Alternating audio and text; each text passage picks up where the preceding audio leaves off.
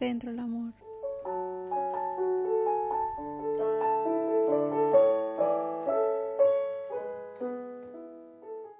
Buenos días, mi nombre es Uriña Salgado. Hoy estoy con Ángela Linares, ella es psicóloga sanitaria con máster en Mindfulness y Gestión Emocional.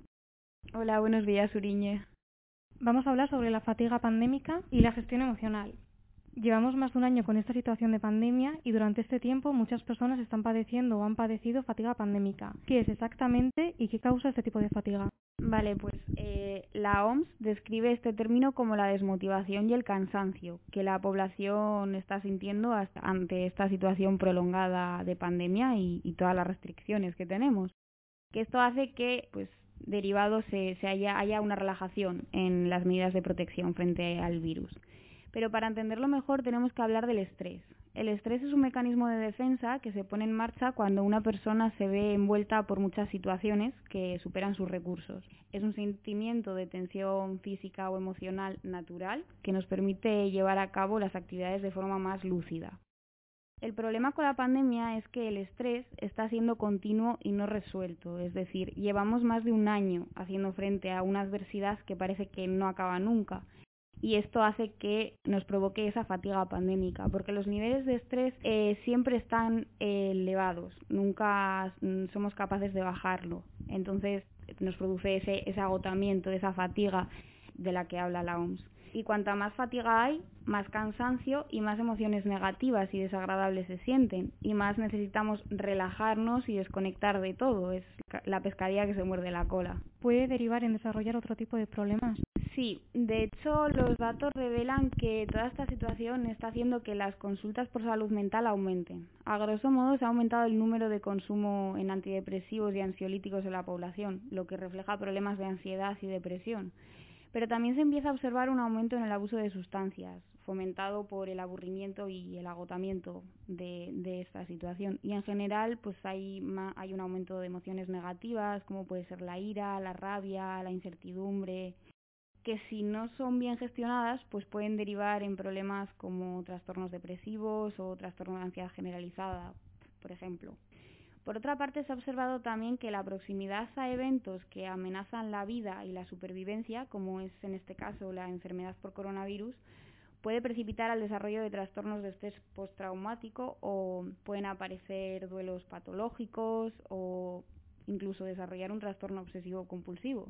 En definitiva, esta pandemia nos está dejando muchos efectos psicológicos, ya sean directos o indirectos, de la enfermedad, que nos están afectando ahora, pero que también pueden afectarnos en un futuro. Y esto se está haciendo que, que se genere una necesidad de descubrir y evaluar, de, de, de refinar un poco las intervenciones para abordar todos esos aspectos psicológicos.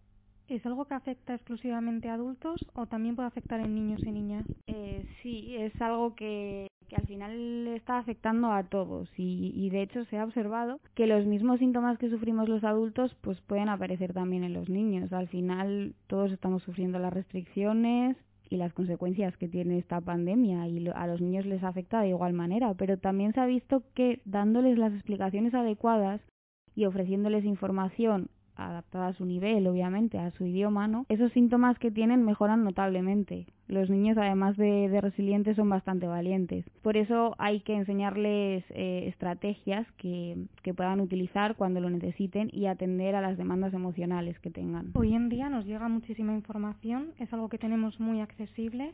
¿Cómo podemos manejar toda la información que nos llega para que no nos afecte de manera negativa? Bueno, algo positivo, por decirlo de alguna manera, de esta fatiga pandémica es que nos lleva a realizar un menor esfuerzo por mantenerlos informados. Pero aún así eh, hay que limitar el consumo de, de noticias y de contenidos que nos agotan o nos enfadan porque demasiada información sobrecarga nuestras emociones negativas y terminan agotando nuestra energía. Entonces sería conveniente leer o escuchar noticias solo un par de veces al día, por ejemplo, y el resto del día pues dedicarte a otras cosas. También limitar el tiempo del que hablamos del coronavirus, es decir, en las conversaciones sociales con amigos, familiares, con compañeros del trabajo. Eh, sería conveniente no hablar permanentemente del tema entonces se puede limitar el tiempo de conversación sobre ese tema. Y por supuesto el saber contrastar las noticias que vemos, porque actualmente con las redes sociales se pueden difundir bulos haciendo que se cree pues, un pánico innecesario. ¿Cómo podemos regular nuestras emociones? ¿Hay técnicas específicas o hay actividades concretas que nos podrían ayudar?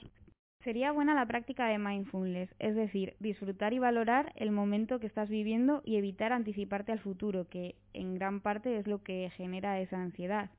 Centrarnos en pequeñas cosas y concentrarnos en el futuro más inmediato, es decir, qué haremos mañana o qué podemos hacer hoy que nos distraiga. Puede ser una forma útil de lidiar con toda esta incertidumbre.